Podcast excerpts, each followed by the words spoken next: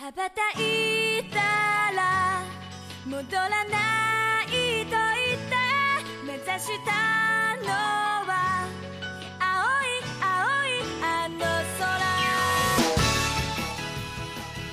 Fala, taqueiros e taqueiras! Seja bem-vindo a mais um Otaqueira Cast, seu podcast favorito sobre animes, filmes e tudo mais que for oriental. E no episódio de hoje, vamos continuar no nosso especial de Shingeki no Kyojin, agora falando da terceira e, quem sabe, a melhor temporada de todas. E para me ajudar a descobrir se as expectativas desse povo foram cumpridas ou não, temos ele que, se pudesse, adoraria ser devorado por uma bela moça, o Mestre.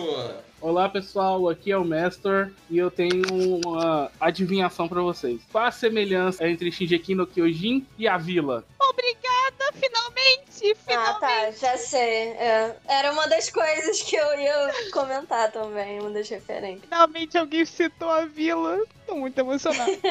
E também temos ela que pela terceira vez seguida foi sequestrado para poder participar desse podcast, Biazon. É, gente, é hoje que o, os meus seguidores haters vai aumentar. Começando pela Dominique, pela Jana e pela Mayu. Ai, ai, vou até mudar a minha, minha conta no Instagram. E para finalizar nosso esquadrão, temos ela que voltou a dormir depois de terminar a terceira temporada, Dominique. Oi, gente. Depois da terceira temporada, a gente tem que trocar aquela expressão de a escolha de Sofia por a escolha de Levi. Boa. Cara, é verdade, não, não tinha lembrado das Nossa, que sofrimento, meu Deus do céu. Tô sofrendo agora.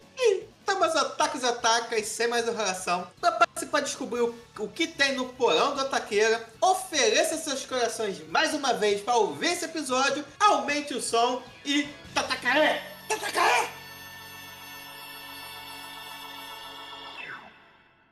Nifa, já ouviu falar de Kenny o Estripador? Aquele assassino em série da capital? Que cortou as gargantas de mais de 100 homens da polícia? Senhor, ele não passa de uma lenda urbana antiga. Ele é bem real e as histórias sobre ele também. Hã? E eu morei com ele, ainda quando era criança. O quê? Por que você tá falando isso? Capitão, não é a hora pra fazer piadas. É verdade. Ele não ia se importar de usar armadores. Se um grupo estivesse de olho no alvo, ele estaria vindo por trás. E por cima, onde pudessem observar a cena. Nifa!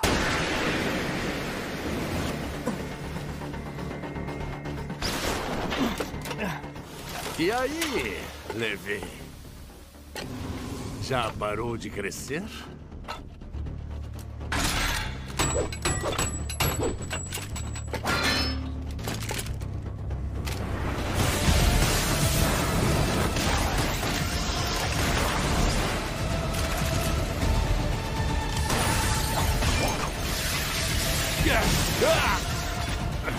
Você não mudou nada, moleque!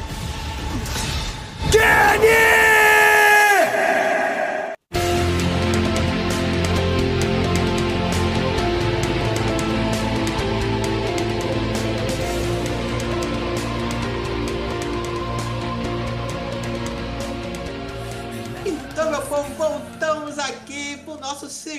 especial de Attack on Titan. Agora falando da terceira temporada.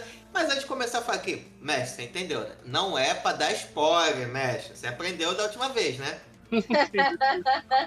É, eu, não posso, eu não posso questionar se der spoiler, que senão já viu, né? Você já viu? Tive- tivemos que chamar o plantão da Globo pra botar ordem na casa, que você tava demais no último episódio. Eu nem assisti o negócio, O. Everton, né? Tá bom, tá bom. É, aí eu mereço mesmo. Eu dou spoiler de coisa que eu nem assisti. É, é isso que é o pior de tudo. O cara não assistiu a parada e do nada, no meio do episódio, solta. Eu vi que tal personagem fez isso e tava certo. Mas, cara, como assim? Eu, eu confundi o nome dos personagens e acertei o negócio. Mas olha só, eu não entendi até agora essa, essa, esse spoiler dele. De Nem eu. Tava certo. Pior que nem Certo. eu. Bertolt? Isso, o meme é, o Bertoldo tava certo, tipo, porque a Mas certo humanidade, de que que eu não entendi? Ah, porque a humanidade é pau no cu e ele queria acabar com ela, entendeu? Então, tipo, o meme é isso, o Bertoldo tava certo em querer acabar com a humanidade, porque a humanidade é ah, Esse é o meme, mas, entendeu? Aí eu confundi os nomes e virou uma bagunça. Mas, gente, que a, humani- que a humanidade é uma caos. merda. Que a humanidade é uma merda não é um spoiler, né? Vamos combinar. Pois É é. de conhecimento geral aqui. Não, sem dúvida. Mas, mas tá combinado, né, mestre? Nada de spoiler, né? Ué, beleza. Nada de meme, nem nada, né? Não, foi- o meme era esse. Apertou, tava certo. Ah, tá. Mas tem algum outro meme que você viu que você ainda não entendeu? Não, só esse, que eu não tinha entendido. Não tem mais nenhum outro meme, não. Bom, gente, deixando essa parte do spoiler pra trás, olha, vou dizer, dessa vez, pena que a Jana não tá aqui, porque dessa vez eu vou janar. Você vai janar? Vou janar. E tem o Mestar, né, que é da spoiler. Ah, tá. Tá. Cada um. Eu vou começar a dar spoiler só pra fazer jus ao nome agora também. Não, não, não vai não. Que coisa, gente. Eu não dei spoiler, não. Eu tô blindada de spoiler nesse lugar. Então, Então, eu- o meu janar é porque tem a nossa querida e amada Jana, que, poxa, eu tinha feito uma, uma abertura tão legal pra ela, cara, que, putz, que pena que eu não vou poder usar. Achei muito estranho ser chamado primeiro. É esquisito. É uma coisa, tá faltando alguma coisa, tá estranho isso aqui, né? Mas, Tá esquisitão. Vai fazer até um que ela não faltava, né? né, gente, se demora tem mais participações do que, do que eu. Que é você, é verdade. Eu vou janar dessa vez, porque a nossa querida e amada Jana Monteiro, ela normalmente, quando ela gosta de um anime, ela sempre dá um pedido tipo, ai, gente, não aceito falarem mal do meu anime. Então, dessa vez eu vou janar dizendo que não aceitarei pararem, que principalmente vocês descrédulos aí, a Bia, o mestre, a Dominique tá safe. Desde a primeira gravação ela tá lá defendendo o filme forte. nossa, pra sempre. Mas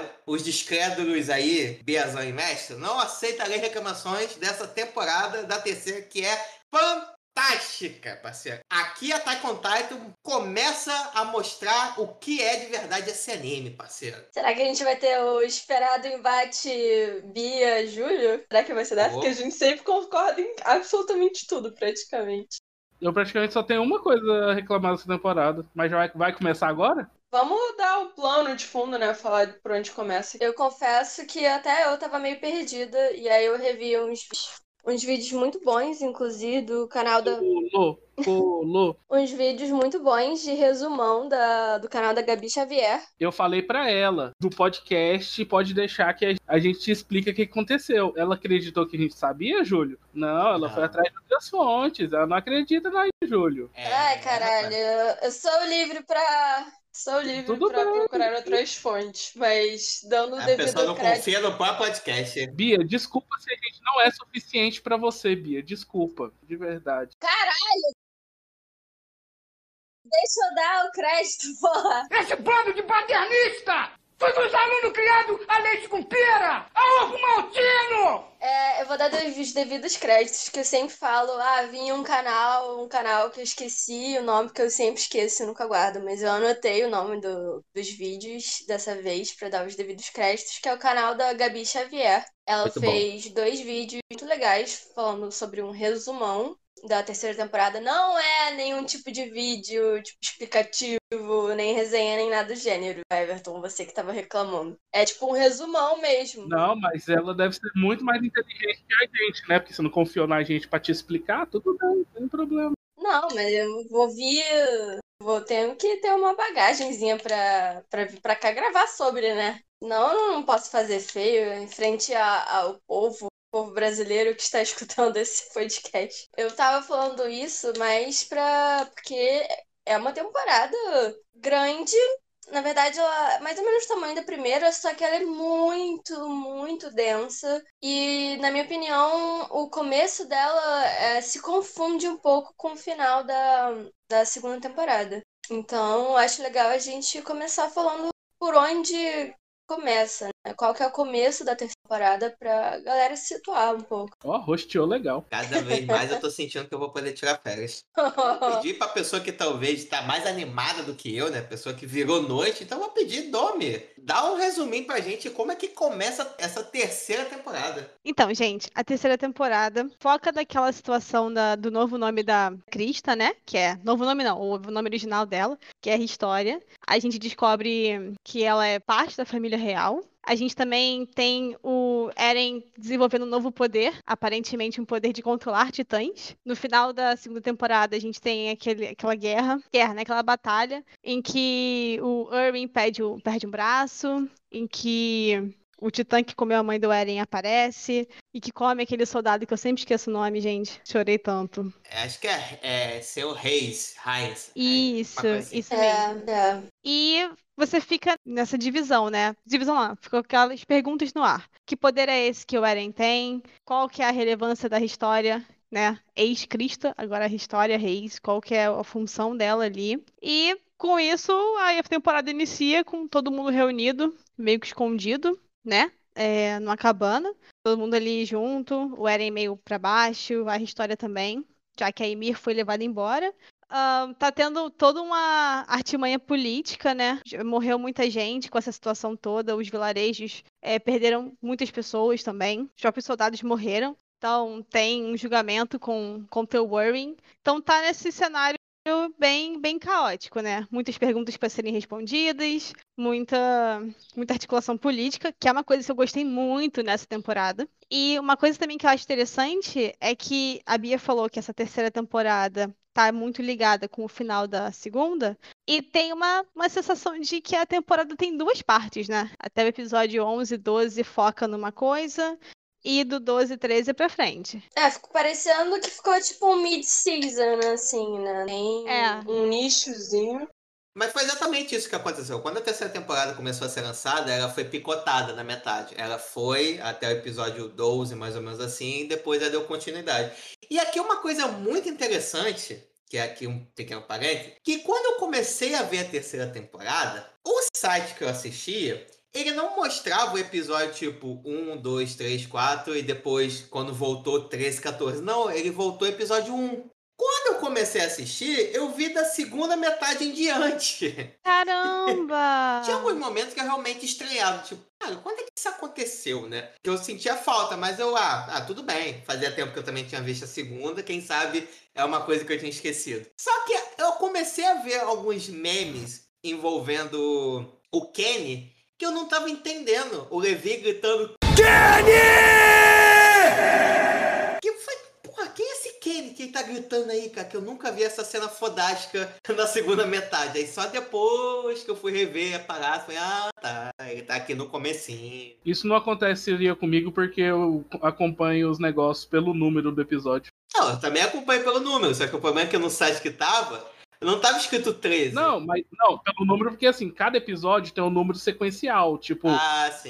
a, a segunda temporada começa no 26, então eu, tipo, acompanho por aí. Aí imagina, eu termino a temporada no 34 e vai pro 47. Eu já ia sacar na hora, entendeu? Porque eu acompanho por esse número aí. Ah, mas fazia muito tempo que eu não tinha assistido a segunda, não fazia a mínima ideia que número tinha parado. Ah, eu, é, eu sou lógico de matemática, então pra mim é tranquilo. Pra mim não foi um problema, porque como eu engatei uma coisa na outra, noites e noites aí sem dormir. Se foram cinco noites, gente. Cinco noites sem dormir. Porra!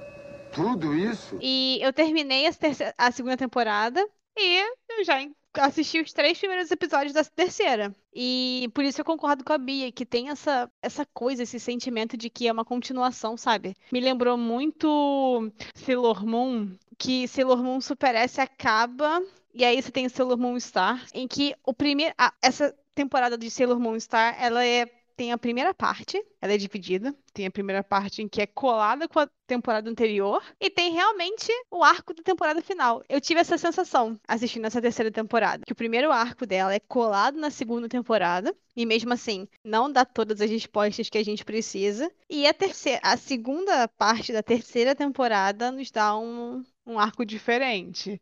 Eu não senti que esses dois arcos são tão bem conectados. Júlio, que assistiu da metade pra frente, você se sentiu perdido? Não, não, né? Tanto que eu só fui reparar que tinha episódios pra trás, bem depois, né? Quando eu comecei a ver o pessoal divulgando essa cena do Kenny. Porque se não fosse isso, eu não, não teria sentido falta. Eu tinha três frases pra iniciar o podcast. E a primeira fase, e a primeira frase seria justamente essa, saca? Tipo, que legal, nós temos uma temporada de 10 episódios com 12 episódios de preparação. Que ia ser minha primeira fase que eu ia usar no podcast. Porque pra mim foi isso, basicamente a terceira temporada pra mim, os dois primeiros episódios, tipo, foram basicamente só a preparação pro final, que é realmente os 10 episódios finais, que é a parte 2. Não sei se é a preparação, porque é uma parte muito importante pra história. Pra história é, mas pra gente não, sacou? Entendeu a piada? Aham. Não, só quero fazer um parênteses, cara, que, tipo assim, parabéns, Bia, que eu tava jurando que eu ou o mestre ia fazer a piada com história ou geografia, mas foi você que fez. Parabéns, Bia. Mas, cara, o que eu achei muito interessante, que eu não tinha percebido, até ver esse vídeo que eu falei, né, de resumão da É que a cena inicial da, da terceira temporada é o Eren em algum horizonte que a gente não sabe qual é, mas olhando, tipo, uma água. E é exatamente assim que a- termina a terceira temporada. Puta que pariu, sério. Foi, foi bonito. Foi bonito. Ah, eu não vejo aberturas, então não posso opinar.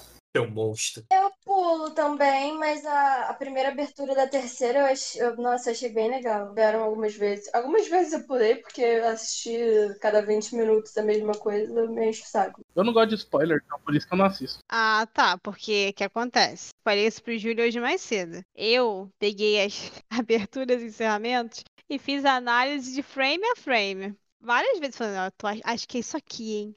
Acho que é aquilo ali. E a, a aber- a abertura não, o encerramento mais precioso pra mim é o da segunda temporada. Eu mencionei ele no episódio passado e olha, eu fiz uma análise frame a frame de todas elas e. Ai, gente, não deixa passar, não. Quando tivermos um canal no YouTube, eu vou pedir pra Dona fazer esse vídeo, analisando a abertura do anime X. Nossa, gente, amo. Desde que eu assisti Dark, é, desde que eu assisti Dark na Netflix, eu fiquei assim meio meio obsessiva por aberturas e encerramentos.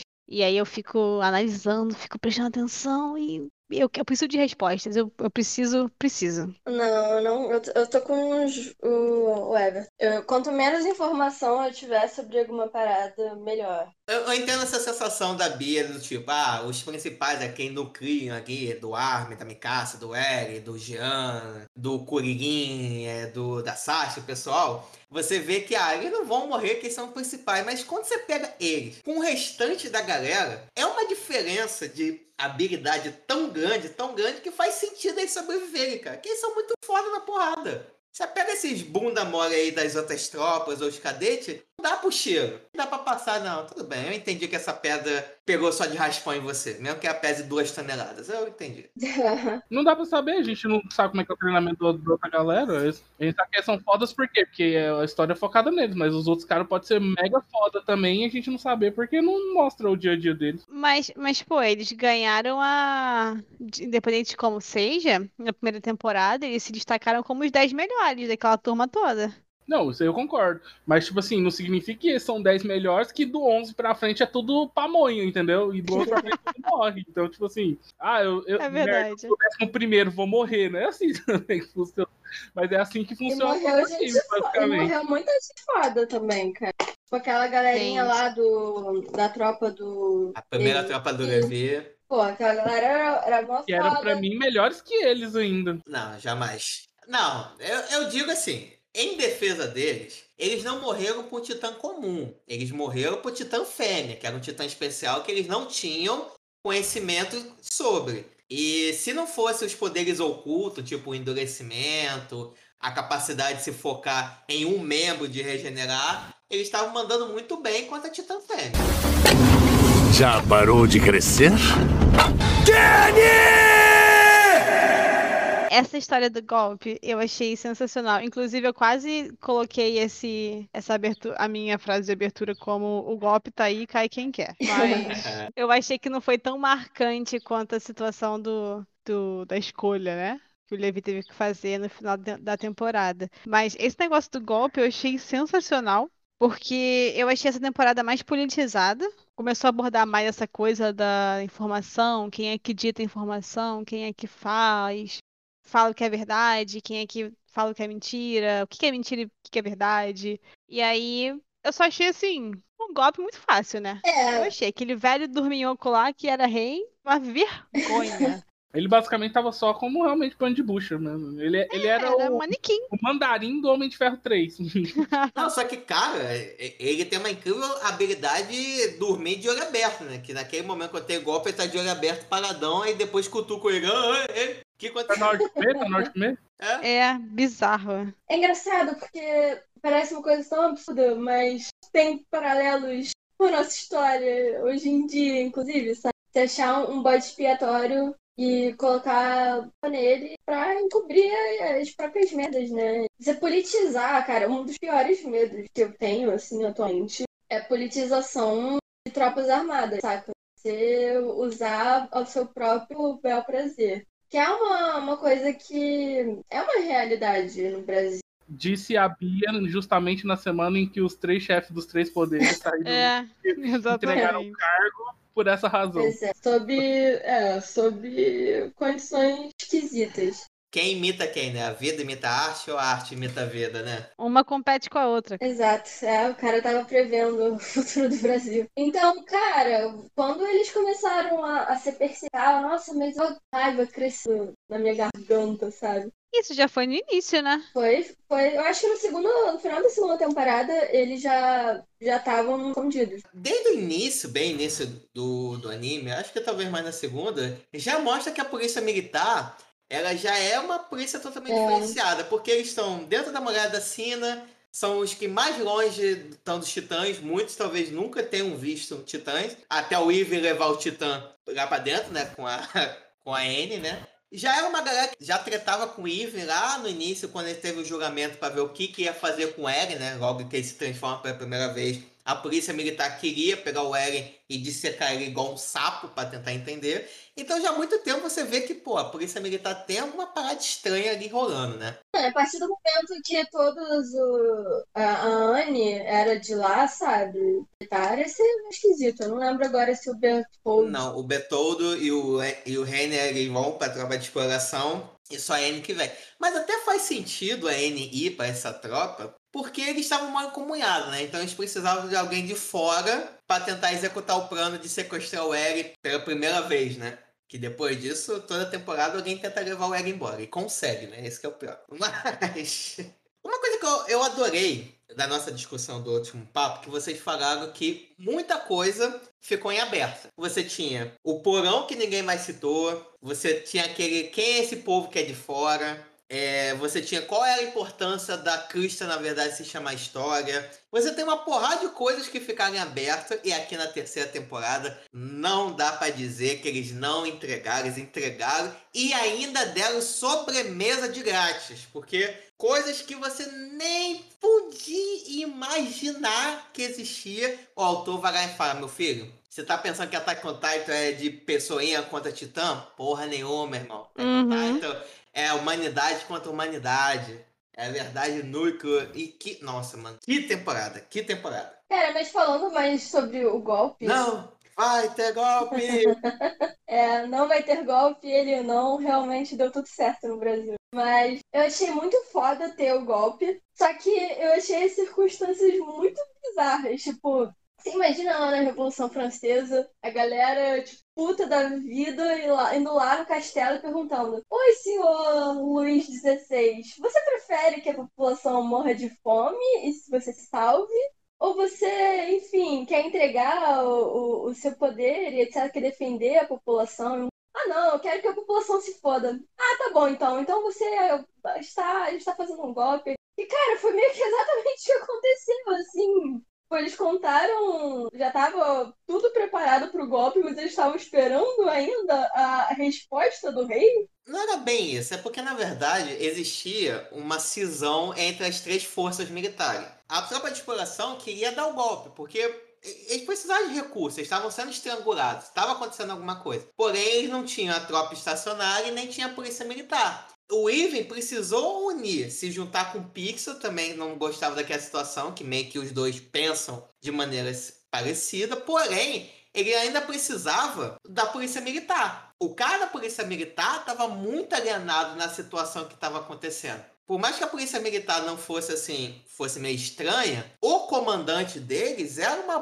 pessoa de bom, boa ainda, de bom coração. Então o Ivan precisava conquistar aquele cara, ele precisava mostrar para ele, ó, quem tá com isso no comando não tá nem aí pro povo. Aí quando aquilo tudo acontece, que aí ele fala, ah não, beleza, também vou te apoiar no golpe. Ele não conseguia só com a força do Pix e do, a força da tropa de exploração que tava reduzida, né? Ele só tem, só tem espadinha e gás, mas quem tem a pólvora era o pessoal da tropa, era a polícia militar. Entendi, mas puta que pariu, vai ser comandante topeira lá na, lá na China, porque, caralho, cara, o cara não, não tava vendo o que tava acontecendo embaixo do, do próprio nariz, meu Deus do céu.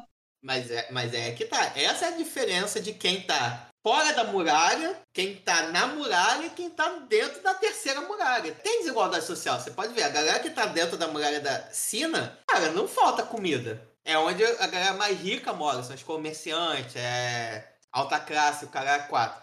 Mas vai ver quem tá na muralha Maria, ou quem tá na, na muralha Rose agora. É a galera que tá passando fome. Tem uma coisa que eu não entendi. Agora que a Bia falou, eu vou abordar isso aqui. Em qual momento, isso não entendi, em qual momento que a real família real, que a real família real, que os Fritz pararam de ter influência política dentro da muralha? Isso não ficou muito claro para mim ainda. Ou explicou e eu deixei passar. Porque aquele descendente lá, o pai da história, fazia ali, sabe? Tipo, nada, mas em qual momento que foi o pai dele, foi o avô dele? Quem é que abriu espaço para aquela galera estar tá ali, sabe? Porque a ideia, a ideia é de que quem comanda a mentalidade da galera dentro das muralhas é a família real, é, é o titã de origem que tá dentro do descendente do rei Fritz. Então, assim, isso eu não entendi. Não sei se o Júlio pode me explicar. Essa parte eu fiquei confusa. Em qual momento que a família real de a verdadeira parou de ser a família real real da política. Pelo menos o que mostra no anime, não é dito quando exatamente isso acontece. É. Mas o que dá para entender é que, em algum momento, os descendentes verdadeiros do rei Fritz, do original, eles decidiram ir para os bastidores,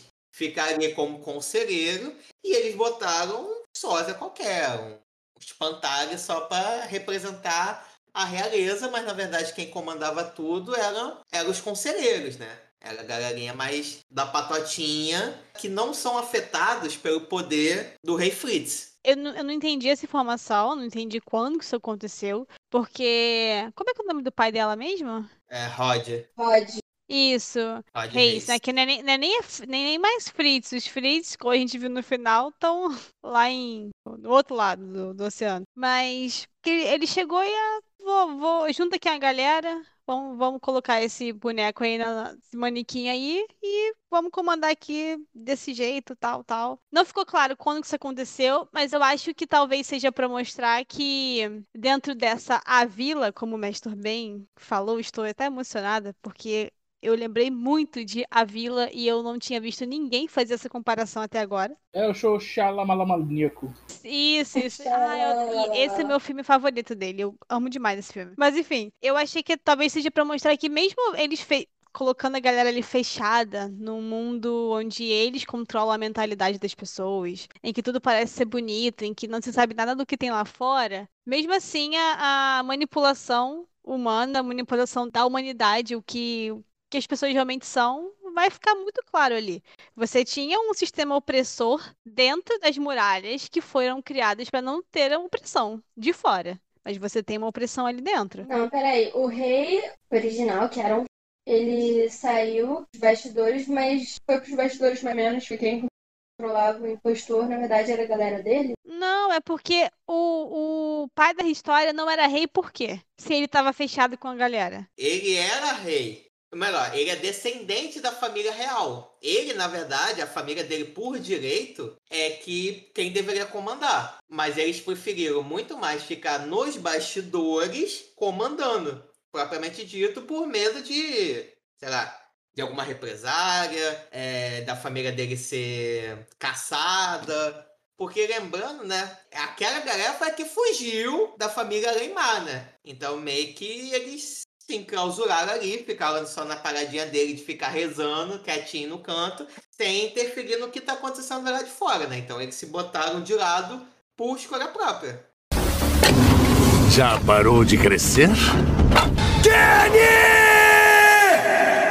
Já que vocês estão falando sobre como que a família real de verdade saiu e deixou lá os fantoches dele no governo, é, eu queria pular para outro acontecimento da temporada, da primeira parte da temporada, é a captura do, do Eren e a história recuperando as memórias dela, né? Ela tendo aquela conversa lá com o pai. Porque uma coisa que não ficou claro pra mim até agora é qual é a motivação dessa galera. Qual que é a motivação do pai da, da história? O que, que, ela- que que ele quer? Então, basicamente a família dela é a família que tem o poder dos titãs. Dos titãs. Originais lá, o Titã.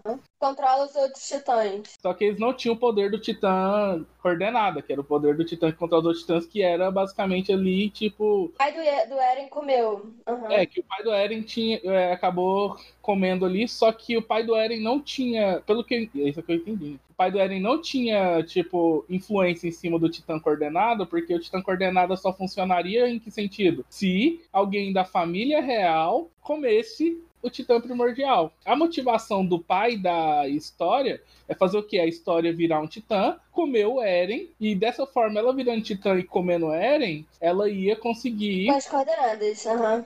é, o, o poder da coordenada, por quê? Porque além de pegar os poderes do Eren, ela ainda ia conseguir, por ter sangue real, ter o poder do titã primordial total. Não, assim, essa parte eu entendi. Eu só quero saber por que, que ele. O que, que ele vai fazer? Tá, a história foi lá, foi pro lado deles comer o Eren. Tá, e agora? O que, que ele vai Agora, fazer? tipo, a família dele tem o poder de co- coordenar todos os titãs. Tipo, se eu tenho o poder. Porque eles estão lá acuados, porque a outra galera tem mais força que eles. Tipo, tanto que eles foram acuados naquela ilha lá pra justamente isso. Pra, porque eles perderam a batalha e foram acuados naquela ilha. Aí com- a única forma deles saírem daquela ilha é qual? Se eles tiverem o poder do titã primordial. Porque aí a, a outra galera lá, eles podem criar o titã que for que eles controlam. Ou seja, já era, eles vão virar a batalha ao redor deles. Tá meio certo esse raciocínio. Que qual é a parada? Ele, até o pai do Eren comer um membro da família real, eles sempre tiveram o poder do coordenada. O, o titã do pai do Eren era o ataque. Qual era a parada? Existe a maldição do rei Fritz, que é o quê? Todo mundo que pega o poder do coordenado, por mais que tenha o poder e a capacidade de controlar não só os titãs, mas os mora é, todo mundo que é descendente de Ymir, que é a pessoa que quem deu início aos Eldianos, existia a maldição do rei Fritz, que impedia o portador de fazer isso, que é essa passividade do rei de ter fugido e ter abandonado a galera. Quem era o sucessor, quem tomava, quem pegava o poder do titã fun- fundador, ficava daquela forma, ficava impassível, observando simplesmente a situação sem ter a capacidade de fazer nada. Era por isso que o pessoal nunca pegou os titãs e partiu pra porrada. Tanto que no início, quando o pai da história era, era mais novo que o irmão, eles batiam de frente com, com o pai dele, no caso o avô da história, sobre isso. Cara, estamos morrendo. Por que você não faz nada? Ele só fica com aquele olhão roxo, sem nada. Aí, quando o irmão do pai da história herda o poder do pai, acontece a mesma coisa com ele. O que aconteceu depois, quando a irmã da história, Frida, também herdou os poderes. Então, essa é a maldição do rei Fritz, de não combate, sacou? De simplesmente observar passivamente. É até mesmo como o próprio Rod fala, que é como se fosse um deus. Ele é totalmente onipotente, tem o poder da porra toda, mas simplesmente fica quieto, sem fazer nada. Tá, então você ganha o poder da facilidade, mas. Então eu não entendi. Quando o. Antes do pai do Eren ir lá e comer a irmã da, da história, os caras eles estavam sendo movidos a quê? Porque eles já tinham poder primordial, mas aparentemente eles não podiam usar. Então, o que, que eles estavam fazendo lá? Eles estavam fazendo ciranda? Fazendo o quê? Não, é que tá. Ele simplesmente. Era, era um ciclo sem fim. Porque a solução do rei Fritz foi simplesmente apagar a memória. Então, o poder que se passava de uma geração para outra servia unicamente para controlar a galera que estava dentro da muralha, para fazer com que eles esquecessem. Tanto que depois, quando o golpe acontece, o maior medo da galera é que se eles é, retomarem o poder do Titã Fundador. Porque senão eles vão apagar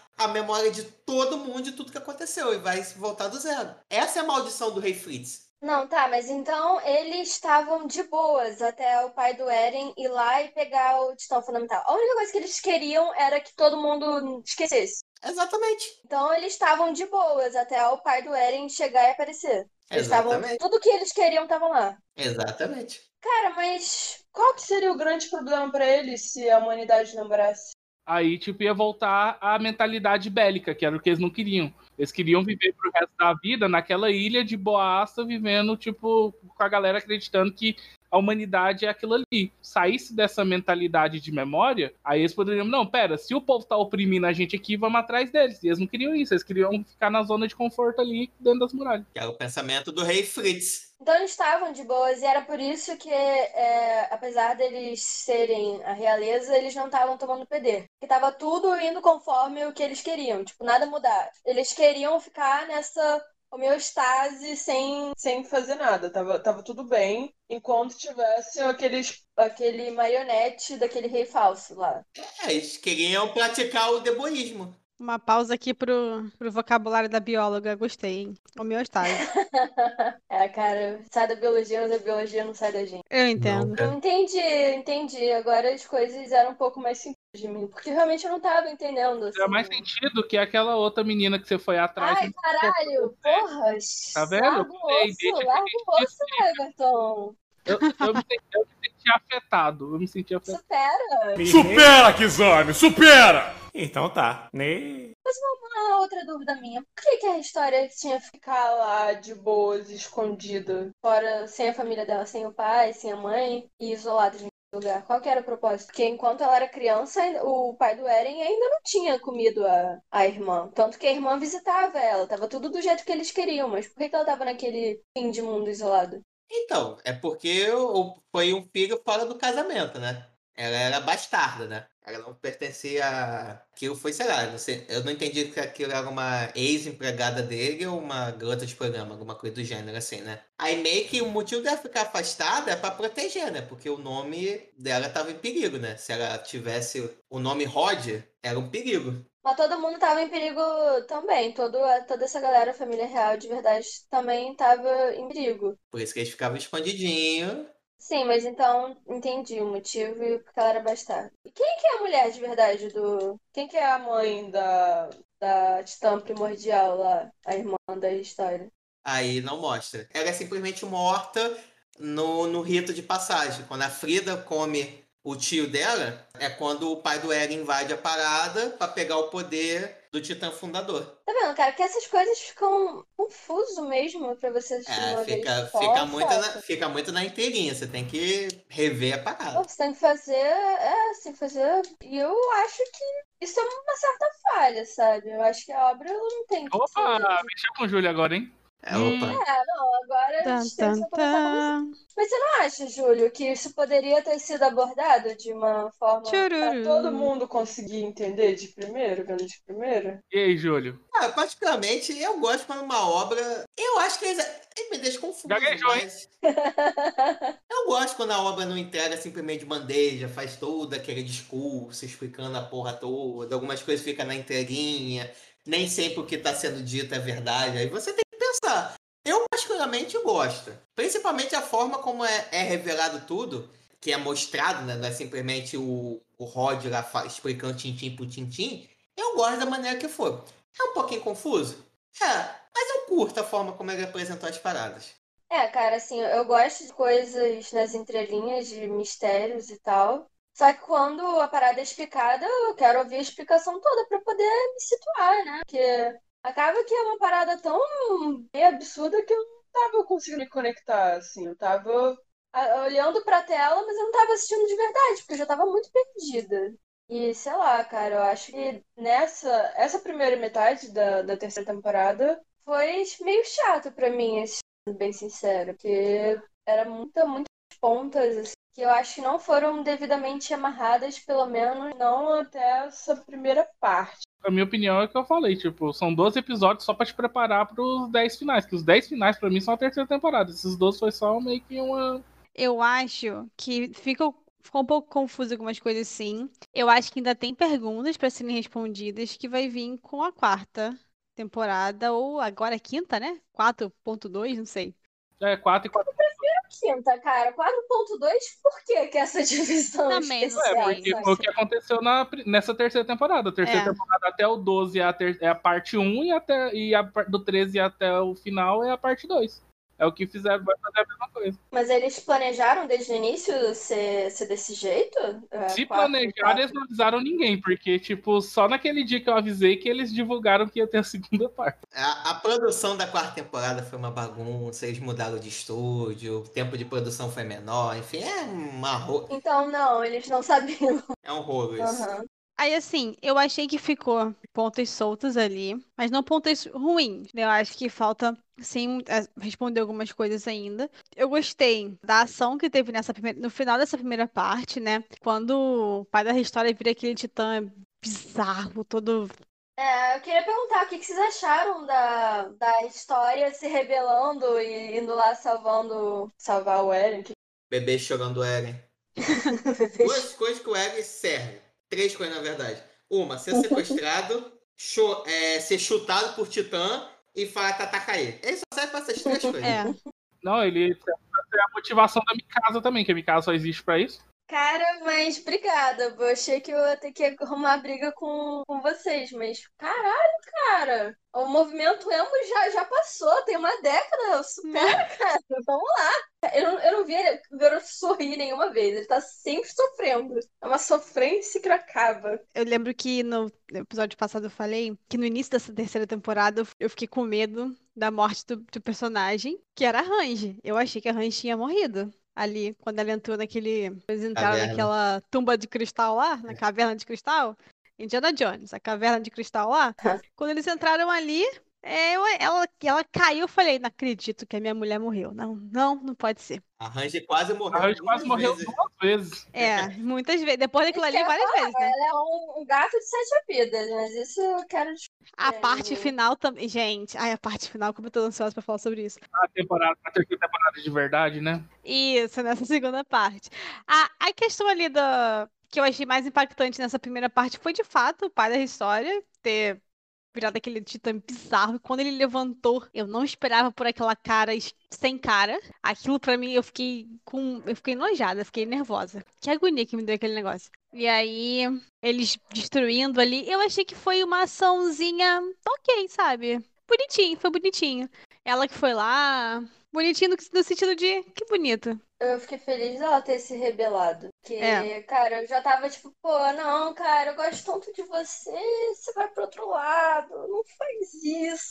Tava dela construindo pra ela realmente pro Eren ser comido. Eu não achei que ele fosse ser comido porque, enfim. Ele é o Como eu protagonista. falei, É, É, como eu falei, ele Pois é é. protagonista. Se fosse pra ter morrido, ele já teria morrido lá na primeira temporada. Mas, pô, eu tava achando que ela ia ser a filha da puta, né? Eu fiquei feliz quando ela, quando ela se revelou, foi lá, soltou o Eren. sim, Deu, um- deu isso foi tapa, legal. Ela literalmente teve que dar tapa na cara do Eren pra ele, tipo, Foi lindo. mano, vamos lá, cara, pega, vamos recuperar suas, suas bolas aqui, seja homem. Cara, vocês já pararam pra pensar o quão fodão ia ser se realmente o Eren tivesse sido comido no terceiro episódio? Aquele titã que comeu ele? Puta que pariu, ia ser um puta titã, hein? Uhum. Cara, mas uma das paradas que, enfim, eu já comentei um pouco da isso no episódio anterior. Cara, eu teria gostado, eu teria muito mais respeito por Attack on Titan se ele tivesse sido comido, cara, porque pra você matar um protagonista logo de início de cara e puxar o seu tapete tem que ter muitos culhões, cara. Mas, enfim, é, foi isso. Eu não tava nervosa pelo Eren, porque eu sabia que ele não ia morrer ali. Ai, gente, não dá. Por- Porque se você mata o Eren ou deixa ele ser devorado, você vai perder outro personagem foda que é a Mikasa. Que a Mikasa ia ficar parada, tônica. É, a né? Mikasa se ia- movimenta pelo Eren. Já era, não ia ter mais nada. Então a gente, a gente só aguenta o Eren porque tem a Mikasa. Então, é um sacrifício. Eu não sei, não. Eu acho que eles. Até a primeira metade, eu achava que eles se mereciam. Porque ele era muito chato, mas eu também achava ela muito chata, como eu já falei também no episódio passado. Que ela parece um robozinho programado, a única programação no cérebro dela é tipo, Eren. E foda-se o resto. Foda-se o mundo. Ela não, não interagia. Então, sei lá, eu achava que eles se mereciam, mas aí na segunda parte, pra mim, pelo menos, ela redimiu. Já parou de crescer? Uma última, eu tenho uma última coisa que eu esqueci de, de falar da primeira metade, só pra fechar. Mas que eu achei muito inverídico o pai do Eren ter conseguido raptar ele no meio da noite naquele naquele campo assim de refugiados, porque eu acho que isso nunca teria acontecido. Porque a Mikasa, A Mikasa, ela dorme com o olho fechado e com o outro olho aberto, vigiando o Eren. O Eren levanta pra mijar de madrugada e a Mikasa fala, onde é que você vai, Eren? Ah, não, eu vou, vou aqui mijar rapidinho. Não, não, eu vou lá. Eu sacudo pra você, é, é muito perigoso. Então, sabe, eu acho que isso não teria acontecido. Ai, ai, coitado. Não, você é muito pequena, né? Não tava tão obcecada ainda. não. Tá cansada. Ah, hum, porra, ela tinha tipo aquele radar de, de videogame, era em perigo, assim, ela sentia o cheiro do, da adrenalina do Eren. Ela sempre o cheiro de perigo e de piranha, né? Quando ela, ele tava se entrosando muito com a história, você viu a cara que ela faz. né? Caraca, que momento. Se alguém tinha alguma aquilo. dúvida se o interesse dela era romântico ou não, foram sanadas as dúvidas, né? Porque a história, a rainha nunca correu tanto perigo do que quando aquela cena. Muito bom. Não faz diferença nenhuma. Não importa quais eram seus sonhos e ambições. Não importa se a sua vida foi boa ou miserável. Todos nós vamos morrer uma hora. Isso quer dizer que a vida não tem sentido? Que nosso nascimento não teve sentido? E nossos colegas que caíram antes? As vidas deles também foram sem sentido? Não, não foram! Nós damos sentido à vida dos nossos colegas! Uns morreram com coragem, outros com medo! Mas quem dá sentido à vida deles somos nós, os vivos que não vão esquecer deles! Morremos confiando a nossa memória aos vivos que vão continuar! Esse é um ato de rebeldia contra esse mundo cruel! Vão, meus soldados! Gritem, soldados! Ofereçam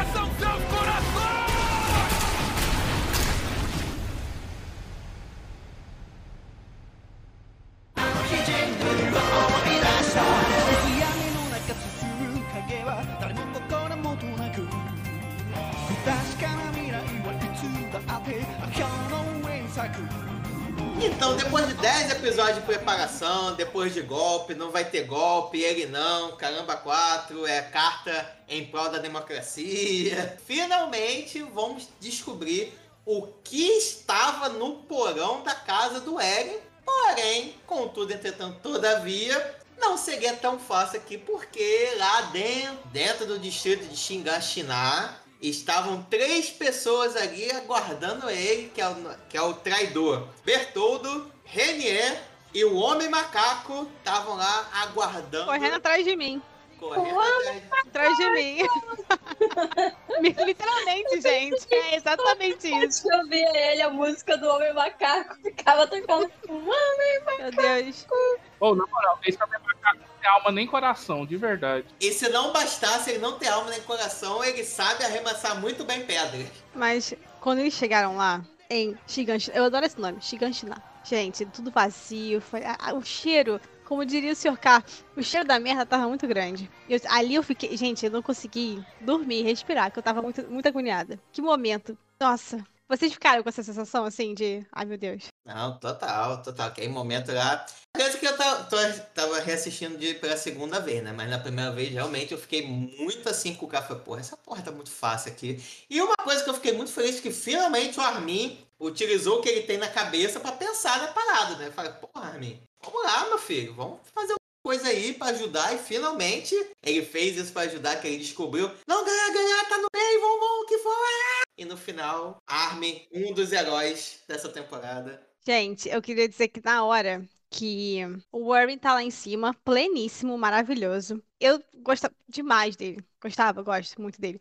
Ele tava lá olhando tudo, fazendo os cálculos dele, fazendo as, as previsões dele. E aí a coisa começa a ficar estranha, né? Eles acham, pô, o que que tá acontecendo? Aí ele olha pro Armin e fala, ó, esse cara aqui salvou a gente muitas vezes. A gente chegou até aqui foi por conta dele. E dá poder pra ele. Ó, batalhão tal e tal, segue Armin, fala o que ele faz o que ele tá falando aí. Nesse momento, eu falei isso várias vezes. Acho que eu falei pro Júlio também. Nesse momento eu senti uma passada de bastão. Eu não sabia o que ia rolar, porque eu, eu ainda achei que o que o Warren ia conseguir saber a verdade, chegar até o porão, mas independente do que aconteceria, eu senti uma passada de bastão ali. Vocês pensaram a mesma coisa? Eu senti muito isso, gente. E eu perguntei para outros amigos e ninguém sentiu a mesma coisa. Eu, eu senti que era, sabe, Um dia você vai ficar no meu lugar. Não, não senti. Eu não tava tão atento assim, mas eu acho que foi um, um bom, bom feeling o seu, bom instinto. Realmente foi o que aconteceu, né? O que eu entendi mais ou menos nessa parte foi algo do tipo assim, ó, beleza, é, o exército, nós temos aqui a força bruta que é o Eren e você vai ser a nossa força pensante. Então, tipo, ele naquele momento reconheceu ele como se fosse a BIM, a inteligência do, da, do, da tropa, assim, não não vi ele reconhecendo ele como ser, mas vi ele Se for reconhecendo. a Bin, então tá tão todos fudidos, né? Porque a Bin hoje em dia. Mas é porque só tinha o próprio Irving como cabeça pensante. Não tinha mais ninguém ali. Aí tem a Range, beleza, mas não no nível dele. No nível macro, sabe? Pra mim, a é como se fosse uma É um inteligência. cientista, né? Inte- Ela não é estrategista. E ele é a inteligência de estratégia. Ele só viu que, tipo, teria mais uma pessoa pra pensar estratégia junto com ele ali. Porque é bem da verdade. O maior diferencial do Even, além da inteligência dele, é que ele não tem medo de sacrificar as pessoas. Essa que é a, grande parada, o diferencial do Eve. O Eve, ele sacrificou muitas pessoas em prol da causa. E até mesmo o próprio lá na primeira temporada, o Armin fica se perguntando, ele repete a frase: quem não está disposto a sacrificar nada, não tem como mudar nada. Então a partir daí o Eve já estava vendo que o, o Armin ele tinha condições sim de talvez no futuro é, substituir ele. É, não, não sei se necessariamente no comando da tropa de expedição, mas que naquele momento eles fariam o que fosse necessário para conseguir derrotar tanto o Bertoldi quanto Renner. E devo dizer que na condução da luta é muito bom que ele nos dá uma esperança, né? Que o Reinier ele é derrotado muito rápido por causa dos bastões de trovão. Eu acho que eu discordo de você, dele ser um cara muito inteligente, etc e tal, porque eles foram pra essa missão, era uma missão suicida do início, cara, porque eles só tinham um plano pra derrotar, eles só foram planejados e preparados pra derrotar o Rainer, o titã da armadura. E só. Eles sabiam que, pelo menos, no mínimo, o titã colossal ia estar lá presente também. Eles não sabiam de início onde que ele estava, mas eles sabiam que ele estava perto. E eles não se prepararam para o Homem Macaco. Acho que eles não sabiam direito do Homem Macaco. Eu também acho que não. Eles sabiam ser do Homem Macaco? Gente, eu não consigo. Eu só consigo pensar que é correndo atrás de mim. Para de chamar de homem macaco. De. Bestial, gente, senão eu vou rir até o final. É, porque o único que tinha visto o bestial foi aquele cara que tinha mania de ficar cheirando os outros, só que ele morre. Se bem que alguém, alguém foi na Não, frente. mas eu- Alguém sabia, eu tenho certeza que alguém sabia. Eu não lembro agora quem, mas. Procu... Alguém procura. O Curirim, o Cone. Cone já sabia. O Cone viu. Então, cara, eles já sabiam que tinha um titã que falava que era inteligente, que dava, deu a entender que tava comandando a galera toda. E eles foram pra essa missão preparados pra derrotar um titã, sendo que eles sabiam que tinha um titã inteligente que controlava, controlava o resto, sabendo que tinha um titã colossal. Pelo amor de Deus, você vem falar que o comandante deles é um comandante inteligente? Primeiro que, cara, Não, comandante. Não. Eu, eu acho assim que o que sabiam que tinha nos dois, tipo, o Colossal e o Coisa. O outro eles não tinham nenhuma informação. Qual que era o grande plano de preparação pro titã colossal? É, os, bast- os bastões que eram o grande diferencial. Só que eles não sabiam de todos os poderes do Titã Colossal. Eles nunca bateu de Eles frente. sabiam. Eles sabiam que tinha vapor quente, claro que sabiam. Inclusive, foi esse o motivo da, na luta anterior deles terem escapado. Vapor quente, eles sabiam sim. Não, sim. Mas não sabiam que o vapor quente inutilizaria o bastão de trovão. Eles tinham esperança, tanto que eles tentaram usar. Pra mim, cara, tudo, toda essa missão foi aí que eu, que eu fiquei estressada com o anime comecei a fazer, tipo, escrever várias paradas. Porque, mano, uma pessoa, um profissional, um comandante da parada toda que devia ser o mais boladão dos boladões. Primeiro que você. Regra número um de xadrez guerra, tipo, o rei você deixa quieto, o comandante fica lá com a bunda dele sentada na cadeira, comandando a galera, mas você não expõe o comandante. Porque se soldado, se praça morrer, é triste, mas é isso. Tem mais 200 mil de praça, de soldado. Mas, cara, o comandante só tem um, saca? Então você tem que preservar a, a identidade dele. Não satisfeito em ir lá fazer essa missão suicida, porque aparentemente ninguém tinha plano porra nenhuma. Eles só estavam lá pra, porque ele até mesmo fala isso, ele admite isso. Ele queria, ele tinha um sonho de saber, de descobrir a história por trás do, do, do porão lá, do pai do, do Eren, e ele não se importaria de quantas pessoas teriam que morrer para isso. Então, era uma missão suicida desde o início. Ele tava de boas com isso, mas ele não falou disso para ninguém. As pessoas só foram seguindo ele. E, cara, tudo bem, ele foi lá, sacrificou a galera e não satisfeito, ele se sacrificou também. Tipo, cara, me digam que diferença faria naquele bando de cavaleiro que foi lá naquela missão suicida, é, bater de frente com o homem macaco para ganhar tempo, para ganhar tempo e fazer distração lá pro, pro Levi conseguir matar o homem macaco. Que diferença teria feito menos um cavaleiro, que seria o Erwin? A galera não ia. A galera não ia. Você acha que simplesmente, se o Erwin falar, galera, Cambada, tá vendo aquele macaco gigante? Vai, traça uma linha reta e, e sai gritando. Não, ele precisou comandar a galera. Ele precisou ser o ponta de lança pra estimular a galera aí. Vocês não sabem então como é que guerra funciona, gente. Vocês acham que o, o comandante tá lá, tipo, ah, não, vamos lá! Você acha que das guerras do mundo foram ganhas com o comandante lá na ponta? Ah! Não é assim que acontece. mas as guerras falando aí, Bia, não tinha Titã, não. Então como é que tu tá usando elas de base? Não, pelo amor de Deus, né? É uma obra fictícia, não tem como traçar nenhum paralelo com a realidade, porque não tem Titã na Terra. Mas eles foram inspirados. O cara foi lá, estudou táticas de guerras do mundo que a gente tem, né? Porque, tipo assim, ele viu que a galera tá desanimada. Qual foi a forma que ele usou para animar a galera pra ir atrás do coisa? Ir junto. A galera viu, ah, o cara tá indo junto, eu vou também, né? Tipo, se. Porque uma coisa é, gente, vai lá e se mata. Outra coisa é, gente, vamos lá e vamos nos matar. Porque, tipo, é porque vai ser por uma boa causa. Você vai e vira fala. Gente, galera, é por uma boa causa. Vão lá e se joguem contra o Titã. Agora, gente, é por uma boa causa. Vamos juntos todos e vamos contra aquele Titã. É outra motivação. Esse momento foi lindo, cara. Porque ele conversando com o Levi, eu sei que o Júlio falou, ah, ele não se importava de sacrificar muitas pessoas. Mas ele carregava aquele peso quando aparece ele em cima daquela montanha de corpos, sabe? Ele pensando nas pessoas como se eles estivessem ao redor dele. E ele faz um negócio com a galera, que eu, eu concordo com o mestre, que é levar a galera junto, falar, ó, o que tem que ser feito é isso aqui. E não tem outra opção. E se vocês forem, eu vou também. Então eu Exato. vou. Vocês vão. E essa cena, numa magnitude bem menor, obviamente, mas essa cena me lembrou demais, demais o retorno do rei, com o rei Telden cavalgando o Rohirrim pra frente de Minas Tirith gritando morte, morte. Nossa, eu, meu Deus, eu Vai, lembrei disso. Filha, contra-ataca. Pô, cara, aí agora a Dominique, ela jogou sujo agora. eu lembrei muito, muito, porque assim, a cena de todos os filmes, de todas as coisas que já assisti, que vai, vai deixar todos os cabelos do meu corpo em pé vai ser essa cena de Retorno do Rei.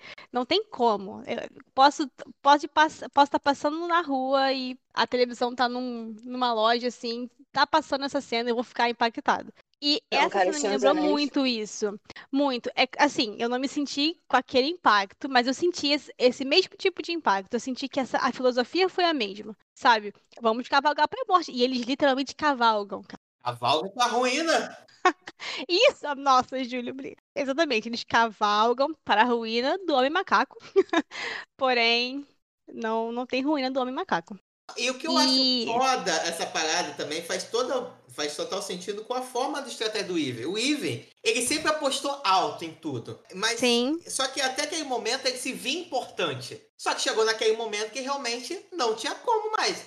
Atrás você tinha o Titã Colossal que estava destruindo a porrada toda. Não tinha como ele voltar para ajudar. Na frente dele tinha um homem macaco tacando pedra, fazendo chover pedra em todo mundo. Ele só tinha uma coisa: se ele ficasse lá parado e perdesse os cavalos, ele não ia ter mais escolha. Então, naquele momento que ele falou o seguinte: ó, vou me sacrificar. É a única solução, porque minha arma secreta aqui que eu Levi, eu preciso fazer de tudo para distrair o homem, o, o Titã Bestial. E a única forma que ele tinha de levar a galera é sendo ponta de lança. Cara, acabou. E o que eu acho mais foda ainda nisso é que, exatamente como você falou, o objetivo dele, tudo que ele fez, foi para quê?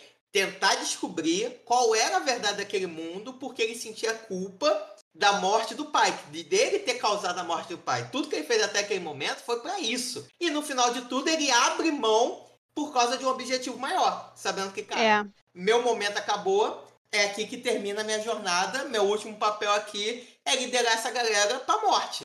E o que eu acho foda pra caralho, Fê. Eu acho que tudo bem, a, a sensação agora que a Dominique falou foi mais ou menos essa de Minas Tirith, sabe? Mas eu acho que a grande diferença pra mim é que a galera de Rohan, eles não tiveram muita escolha se eles quisessem ajudar, né? A, a batalha pela Terra-média, porque a porradaria tava rolando já em Minas Tirith.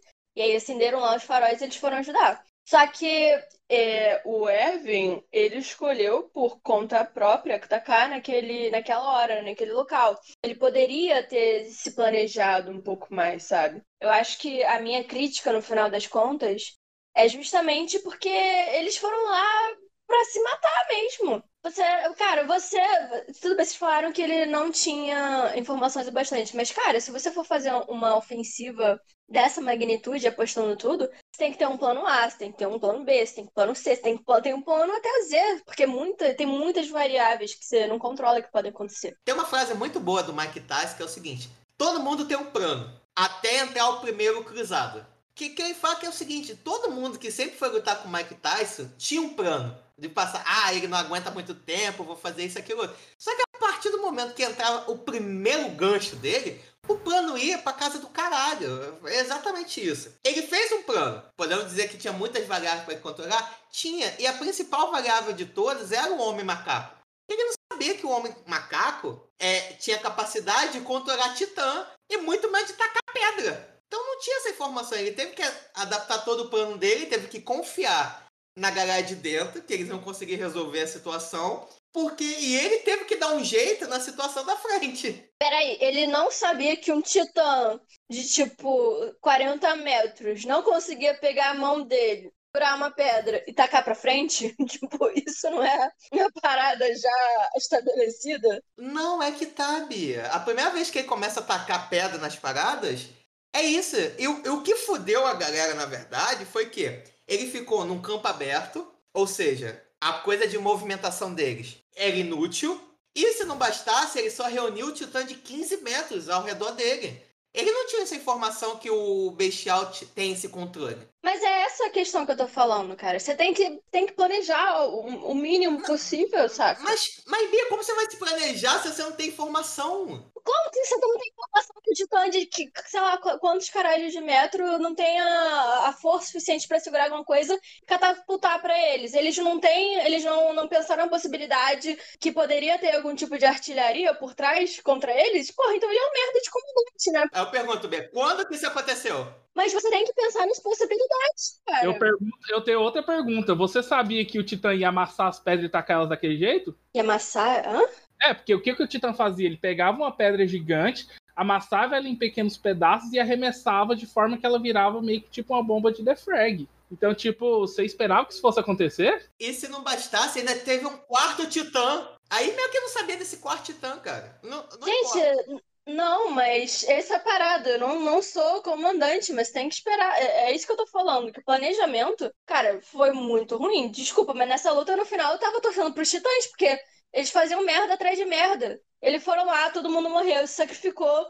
Chega lá, o Levi, um cacete, bate no, no cara, solta o cacete no cara, e depois fica batendo um papo com, com o homem macaco lá. Não, não foi pra ter. Ele não podia matar. Ele não podia, Bia. Ele precisava que o Eren comesse. Ele precisava do poder, por isso que ele não matou. É, a partir do momento que teve esse ataque suicida, que toda a, a sua galera, a galera de apoio, todo o seu esquadrão morreu. O Eren, você não sabe onde o Eren tá. Você tá em desvantagem, tem um bando titã. É, ele tinha matado a maioria, na verdade, né? Mas enfim, você não sabe como é que se tem sobreviventes além de você. Você não sabe nem se o Eren tá vivo ainda. Cara, você tem que.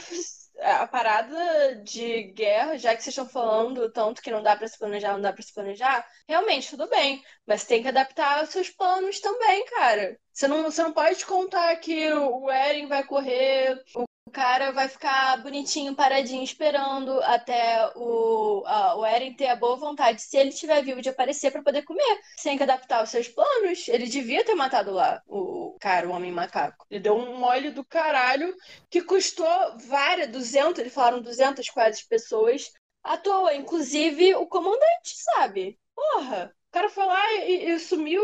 E, foi capturado pela aquela lagartixa lá da vida, saca? Aí eu fiquei muito puto.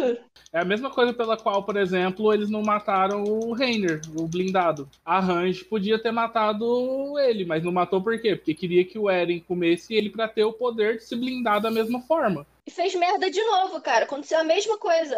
Isso também é uma coisa que me irritou de, da série usar o mesmo recurso, né? Tipo, o lagartixa tem poderes de onipresença pra saber exatamente quando que ela tem que aparecer no último segundo. Eu entendo, porque se eu, a única coisa que eu tenho é o quê? É o Eren que talvez consiga controlar um titã. Eu posso ter um, eu posso ter tipo um Eren que além de conseguir controlar um titã, eu posso eu posso ter uma força muito forte que é a força do titã blindado. Eu não vou tentar arriscar? Exato, esse é o ponto. Quando quase tudo tá perdido, isso Sim, era necessário. E o problema não era só o Eren, e não era só o Eren, não era só o Eren, ele tinha capacidade de transformar outra pessoa em titã pra ter aquele poder. Aquilo era fundamental pra ele sobreviver. Cara, mas Exatamente. eles arma adaptaram seus planos, tanto que deu errado de novo. Mas perderam de qualquer forma. Foi tão merda a decisão deles que eles perderam. Mas aí é consequência da decisão. Exatamente, exatamente. Então você concorda comigo que eles fizeram merda, então, que eles deveriam ter matado a pessoa, porque, né? Você não consegue, você não consegue, você não consegue contar com, com, com o incerto. Tanto que eles contaram e se fuderam. Mas, ó, eu vou defender o anime aqui na, na seguinte situação. Eu entendo o ponto da Bia de verdade. Mas é o que o Levi fala desde o início. Não dá pra saber o que que tá certo e o que tá errado. São decisões e ponto.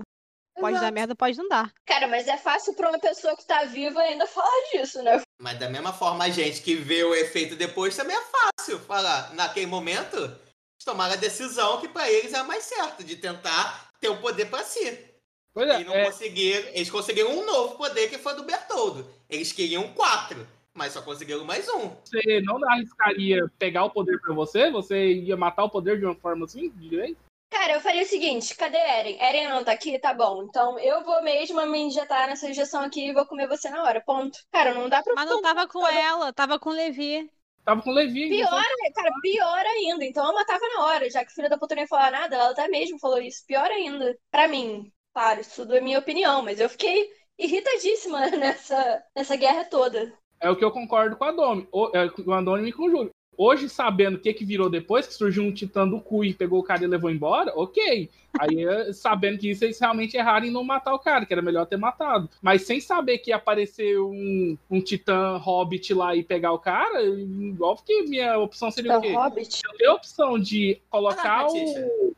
Ah, tá. Se eu tenho a opção de, de aumentar o meu poder contra os titãs fazendo isso, é óbvio que eu vou querer aumentar o meu poder contra os titãs fazendo isso. É, foi, mas é isso, cara. A minha, minha questão é que deu tudo errado. A aposta deles não, não pagou. Eles pagaram pra ver e, e tomaram no cu. Eu fiquei com raiva. É isso. É esse meu ponto. Estou com raiva. Eu vou fazer então a pergunta que o Júlio me fez quando eu mandei a mensagem pra ele a não sei que horas da manhã, avisando que eu tinha terminado a terceira temporada. Vocês acham que o Levi fez a escolha certa? Eu acho que não. Tá. Falando já da, da parte do, do Armin. Porque a gente tá falando de, de, de discussão, né? E, cara, vamos falar, vamos combinar que o Armin, eu fiquei. Ele subiu no meu conceito fodamente, cara, depois dessa. Ele teve aquela. Ele era o mais inteligente ali, mas ele não tem o perfil de liderança que, tipo, o Erwin inspirava nas tropas. Então, por exemplo, acho que se fosse o Armin gritando ali, gente, vamos nos matar, vambora, não ia gerar, não. Igual foi com o Ele Erwin. não ia gritar, ele ia gaguejar, né? Gente, va- va- vamos mo- morrer, gente. Vamos morrer aqui. Hã? Já que eu vou morrer mesmo, eu vou morrer tentando ir pra casa. vou morrer! Eu vou morrer!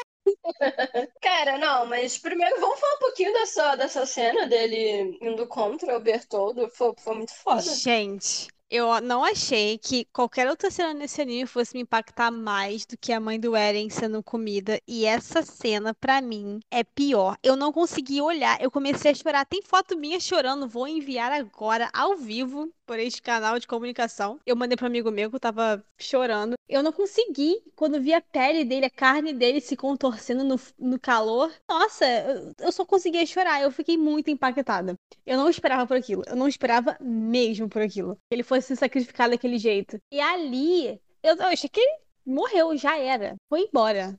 Achei mais foda ainda, porque antes ele teve aquela conversa com o Eren, né? Ele já sabia que ele ia morrer. E ele falou pro Eren, tipo, ah, não, cara, a gente vai ver o Mari mesmo e tal. Foi lá na missão suicida dele. Ah, foi horrível essa cena. Mas eu confesso que eu, eu tava ainda com essa sensação de, tipo, ah, tá, vai dar algum jeito dele sobreviver, porque, enfim, principal, mas foi uma cena muito ruim. Até que a gente vai lá e vê o corpo dele carbonizado. Teve aquela cena, foi uma cena horrorosa Horrível. também. Do, do Eren chegando e vendo aquele Tostine. Achei corajoso, achei corajoso. Cara, eu falei, não, eu falei, tipo, caralho, cara, eu dei uma desmoronada. Eu falei, nossa, caralho, morri minha língua.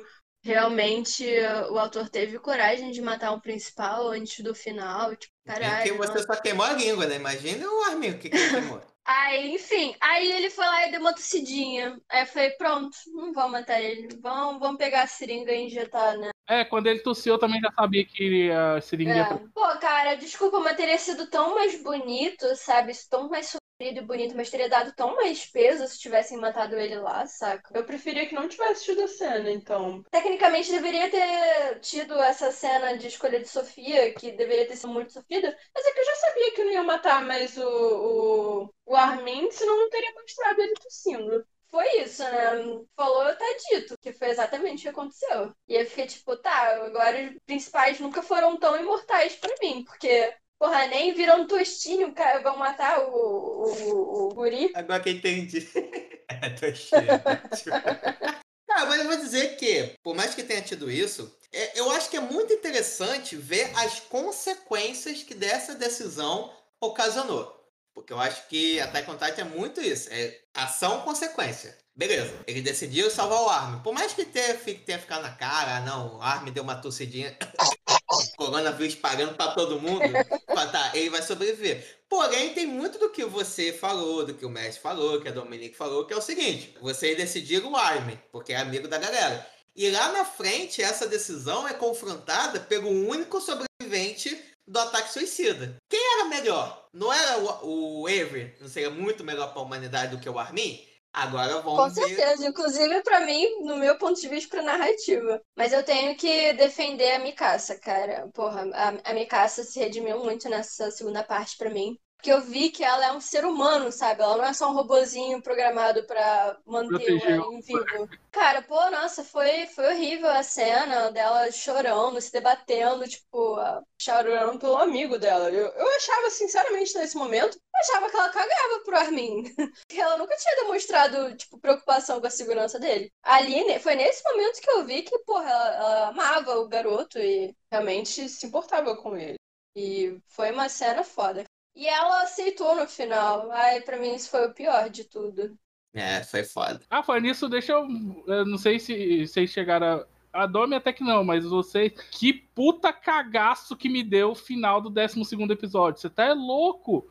Tipo, eu não sei Ah, não porque, vou assim, saber qual que é o décimo, qual que é o É o final décimo. da, da pré-terceira temporada. Mas por quê? É porque, não sei se vocês perceberam, porque assim, nesse eu vi, eu sempre sei exatamente, eu sempre calculo, no- é, isso é o modo Everton de assistir. Eu sempre calculo qual é o tamanho do ending, mais uma base ali de quanto é o previously. Ok. Nesse eu vi que tava maior, então eu falei, então tem cenas pós-créditos. Aí beleza, Aham. aí tá passando o ending normal, quando de repente começa a dar tipo aqueles erros de. Começa a dar tipo aqueles erros de montagem, saca? Tipo, começa a dar erro, começa a voltar o clipe, tipo chamado, saca? Aham. Cara, eu falei, que porra é essa? O que tá acontecendo? Cara, aí, mo- aí mostra uma prévia dessa cena da escolha do Levi, saca? Tipo, do Levi brigando com a Mikasa e com o Erwin, com o Erwin, não, com o Eren em cima da, do telhado, saca? Eu falei, que caralho é isso? O que, que tá acontecendo aqui, meu Deus? E- mas teve isso aí, tipo, no final do 12 episódio, quando vai acabar o ending, o ending começa a dar pau, tipo aquelas fitas dando pau, saca? E de repente mostra a prévia dessa cena do Erwin brigando com o Levi. Eu falei, ué, mas como assim, gente? O que, que tá acontecendo aqui? Ah, que isso? Sério que eles deram esse spoiler aí? Eu não entendi nada. Eu falei, ué, que tá acontecendo? Porque é aquela coisa, é tipo, eles começam a voltar a música tipo CD da Xuxa, tá? Eita, Ficar entre nós, aquele final, aquelas músicas do Attack on Titan já não é uma coisa muito assim legal, né? Você já tem um cagacinho, porque as músicas parecem tudo que foi feita pela instrumentação sacra, essas coisas assim, saca? Eu falei, caramba. Pô, não, não vi essa cena. Devo ter achado que era o final, é, tinha sido antes e cortado. Pois é, depois só assistam o ending do 12 episódio. Aí vocês vão entender. Pô, mas os discos eram bizarrões, vocês lembram, cara? Era Uhum. uma parada. Nossa, eu morria de medo desse tipo da Xuxa. Vão, meus soldados! Gritem, soldados! Ofereçam seus corações!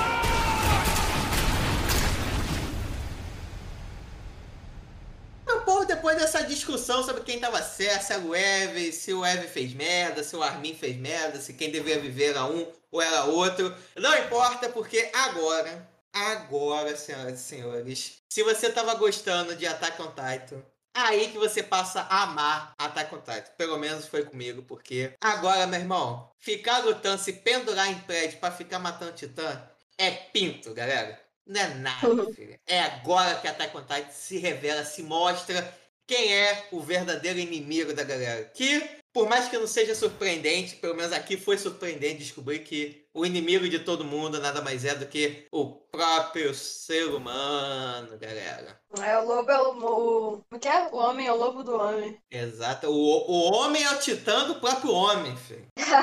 Sim, Literalmente, nesse caso.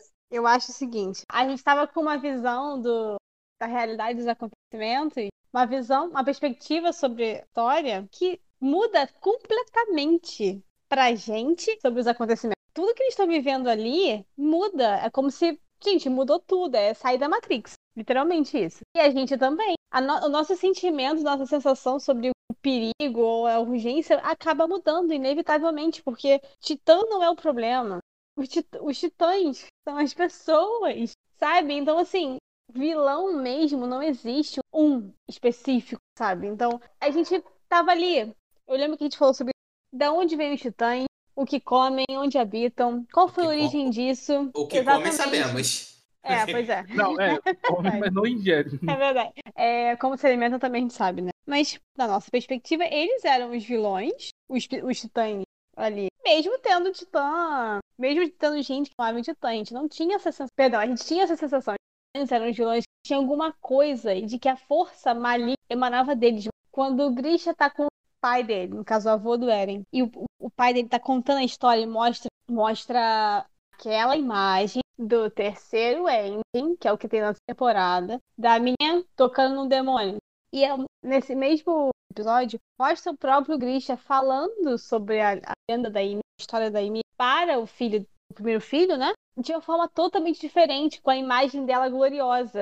Aquela imagem que é ela segurando uma luz e é, titãs em volta dela. Então, é literalmente isso, é uma briga de perspectiva, é uma briga de visão de mundo. E eu acho isso, isso explodiu minha cabeça. Então vai, vamos pro desafio, ô, ô, Júlio? Qual o desafio? Cara, Explica aí o que que é Attack on Titan pra gente.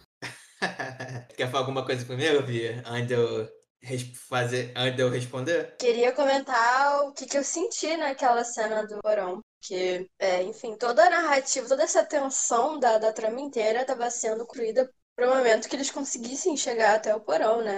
Então eu tava com medo do, do impacto, se eles conseguiriam estar à altura da tensão que eles prepararam, sabe? Mas, cara, que cena cinematograficamente falando bonita da, deles abrindo o diário, pegando a fotografia, virando e falando: Isso não é uma pintura, isso é uma fotografia, isso existe atrás da muralha. E tipo, caralho! Nossa, sério, cara, que cena do caralho. Foi o momento à vila, exatamente o que o Everton falou, o momento lá da, da ceguinha chegando, entregando a, a receita, assim, pro, pra mulher e falando, por favor, remédios e ao, e ao mundo real. Tipo, meu Deus. Ah! Sério, foi muito foda, muito foda. Parabéns pros envolvidos que eles conseguiram entregar.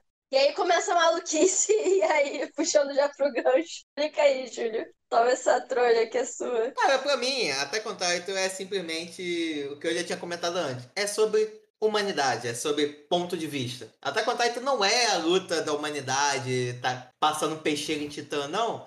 A quarta temporada, antes que alguém, antes que o mestre falte algum spoiler da quarta temporada, que eu não assisti. É aí Gente, eu, eu, tenho já medo. acabei tudo. Gente, eu já acabei tudo que eu ia dizer aqui pra você. Que eu já acabei Ah, você também já viu? Gente, eu tô num campo minado aqui. Já, e detalhe, eu tô lendo, eu tô lendo o mangá, já que eu tô nervosa aqui. Pedro, só eu não vi a quarta temporada? Que bosta. Não, eu também não vi, mas você, tá zoando o Everton, então? É, Eu não vou soltar spoiler, não, tô zoando. Mas, é, mas a minha visão do Attack on Titan se, vai se confirmar muito mais a partir da quarta temporada. E a Dominique acredito que Sim. sabe do que eu estou dizendo. Porque tudo é uma questão de ponto de vista. É de você entender. É sobre ciclo de ódio. Não, pera, pera, pera, pera. Então, tipo, a Bia não viu a quarta temporada? Não. Não, Ah, então, Bia, conta pra gente aí o que, que você acha que é a quarta temporada, então. O que, que você acha? Conta, conta pra gente, você que não assistiu a quarta temporada, que é possível de dar um spoiler gigantesco igual o Júlio sempre faz, o que, que é Attack on Titan. Bom, coitado, o Júlio foi interrompido. Não, o Júlio ele já, come- ele já começou se justificando falando que já ia falar da quarta temporada. Já começou errado. Assim, a- até o momento, eu acho que realmente é uma história de humanos de race war, que nem Rick and Morty, assim, ó, é a guerra de, de raças mesmo, né? Você tem a raça é, Eu, Eudânia, é isso? Eu, Diana. Como, são como se fosse a, a raça dos titãs, assim. São titãs, ou titãs literalmente, ou titãs adormecidos. Você teve essa guerra, que foi uma guerra de aconteceu há 100 anos atrás, entre a, a Ediana, que é essa raça Eu, de eu, eu, é, é. Eudiana. E você tem essa. que é o nome de alguém, Marley, entre os Marleys, que é um povo continental. É o Acontece. povo do cachorro. O povo do cachorro. É verdade. É, e, e entre Marley, que são os humanos normais, humanos sem poderes. E aí você teve essa, essa guerra de, entre essas duas raças. Os Marley. Tô pensando agora em um bando de labrador, porra, Júlio. entre os Marley. é, os Marley ganharam e os Eudânia, eles foram restritos a ficar nessa ilha, que é o mundo que a gente conhecia até então, que é o mundo das Três Muralhas. E aí, as pessoas que ficaram, é, a família real, eles fizeram o que a gente já tinha discutido até agora. Eles apagaram, a- eles não queriam mais guerra, né? Então eles apagaram a, a memória de todo mundo e fingiram que o, mundo se restringia àquilo que era conhecido, né? Que eram as três muralhas. Só que assim, é, eu acho que se for, se na quarta temporada eles vão mostrar esses pontos vistas, como o Júlio falou que vai acontecer, até agora, pelo menos, eles estão sendo. O autor está sendo nem um pouco parcial nessa, nessa perspectiva, né? Que, sei lá, por exemplo, para puxar o exemplo da semana passada, em Game of Thrones. Em Game of Thrones, você realmente fica nessa dúvida de quem tá certo e e de quem tá errado. Você, você fica, perde um pouco as, pers as perspectivas e você te faz pensar pra quem que você tá torcendo. Desculpa, mas nessa terceira temporada, não, não tá nem um pouco difícil pra você pensar em quem tá torcendo, quem são os vilões, cara. Pra mim ficou muito claro que os vilões são o povo de Marley. Eles são tão vilões que tem até a referência de nazismo, cara, dos Eudânia judeus, os que não foram, porque nem todos os Eudânia, eles foram, ficaram confinados à ilha. Alguns ficaram em Marley. E os que ficaram em Marley, eles usam uma faixa no braço, exatamente da mesma forma que os judeus, eles tinham que ter aquela faixa é, identificadora no braço com a, a estrela de Davi. Então, cara, desculpa, isso. Eles são vilões, cara. Eles mandaram os cachorros comer a garotinha. Desculpa, mas por enquanto tô vendo essa perspectiva de quem tá certo e errado, não. O, o autor já deixou bem explicativo. Pra quem tivesse dúvida, ele botou até a referência de que os caras são nazistas, porra. Deixa eu fazer uma pergunta, então. O ataque que o, Rainer e o Bertol fizeram foi vilanesco? Claro, quero que esses filhos da puta se fodam. A melhor cena depois da, deles pegando a fotografia pra mim foi o Bertoldo sendo comido, devorado na frente dos olhos. Eu, tipo, bati palmas, assim, praticamente. Só não bati porque tava de madrugada, mas eu achei uma cena Uhum. incrível. Cara, óbvio, óbvio que eu acho. Eu falei que meu exército de hater ia aumentar, começando pela Dominique. Eu falei. Não, eu não acho isso. Não, não tô com sentimento de hate. Eu tô com sentimento melhor. Eu tô com senti... A minha sensação é, com o seu comentário, é. O anime fez seu trabalho. Tamo junto, Júlia? Eu tô com a mesma sensação. Eu acho que realmente, não, ele, ele se entrega.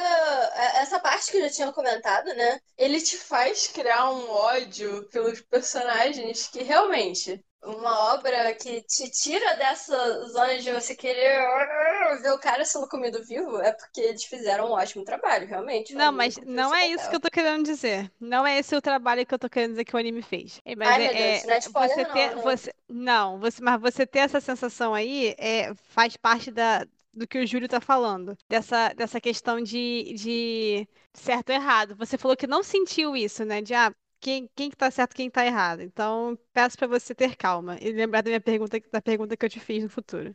Cara, da mesma forma como vocês falaram que. é, ah, não, calma, porque a, a Mayu, né? E o Júlio, né? Uhum. Sem eu entender a motivação por trás das pessoas. Olha, eu entendi um pouco agora da motivação das pessoas e continuo achando que tá ótimo eles serem comidos. Podiam ser todos. Podiam enfileirar, botar uma pimentinha assim neles. É, é que está, Bê. Você Ah, não cara, entendeu a Eu vi a quarta motivação. temporada. Eu não vi a quarta temporada. Bom, quando eu ver, aí a gente conversa. Semana que vem a gente conversa, pode deixar. Calme seus ânimos. Tá bom, então. Tá bom, vou, vou- vou guardar todas essas informações. O meu, vou guardar esse hum, mestre. Vou guardar aqui. Uhum. Guardar essa. É, eu, hum. Pode guardar. E, cara, quando Beleza. vocês viram o filho loirinho do garoto, do, do Gurisha, Do Grisha. e aham. entregando os dois, vocês não ficaram tipo, caraca, ele é um homem macaco? Vocês ficaram com essa sensação também? Óbvio que era, só pode ser. Exatamente, exatamente. O Zeke é meu irmão do Eren. Uma outra coisa. Ah.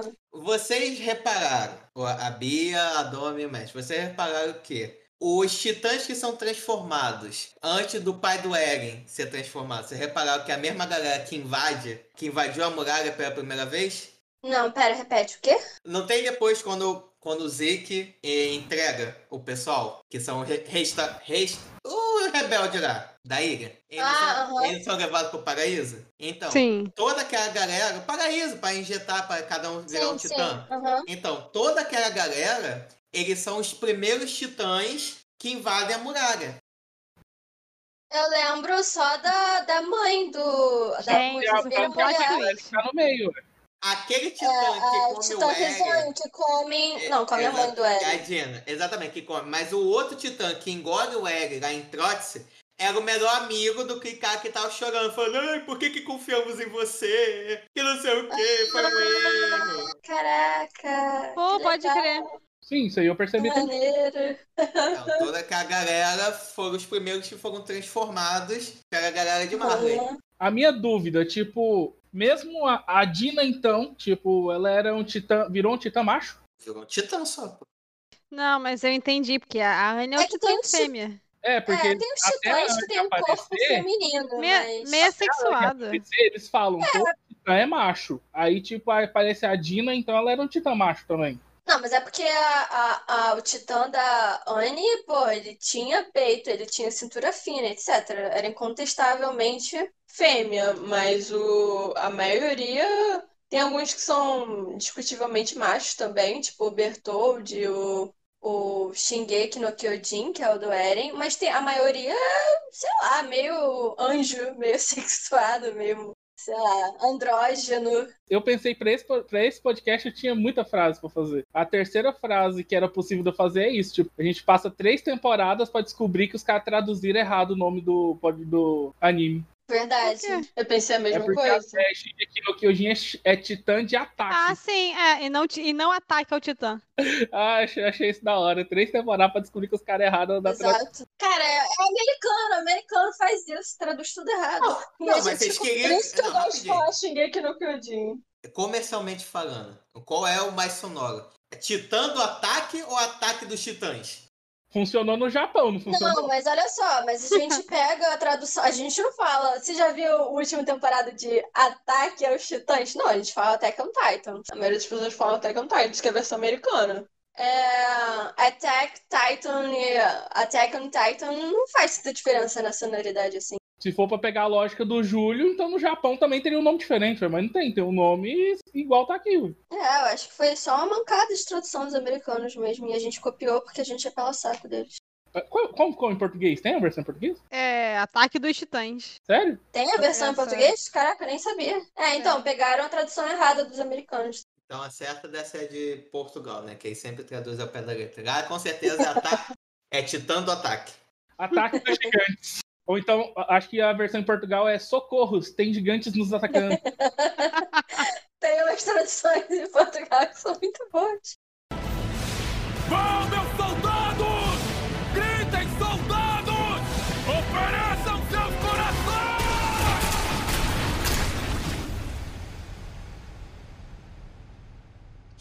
Então, meu povo, estamos chegando ao final do nosso segundo especial e gostaria de dizer que é o penúltimo, mas como Attack on Titan gosta de fuder com o planejamento de todo mundo, descobriu que vão ter mais dois episódios extras aí que vai ser lançado só que vem. Então, chegamos ao fim do nosso segundo especial de Attack on Titan, mas não se preocupe, semana que vem tem a quarta e última temporada até agora, né? De maneira, vamos lá, você, Bia, você que representou muito bem a Jana nesse episódio e senti que eu estava falando com ela. Que isso, a Jana, a Jana defende os animes, não ataca os animes. Eu tava fazendo o, tra- o seu trabalho.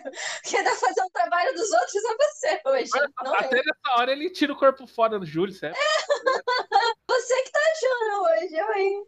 É verdade, nossa. Quando você olha muito tempo para o abismo, ele também passa a olhar para você. Então, mestre, quero saber de você. Você que era dos- um dos incrédulos do, do último episódio. Essa terceira temporada pra ti. Valeu a pena? Supriu suas expectativas? E o melhor, quais são as suas já expectativas pra quarta temporada? Basicamente, o que supriu minha expectativa, assim, tipo, foram os 10 últimos episódios, porque pra mim os, os 12 primeiros não foram tão impactantes igual os 10 últimos foram pra mim.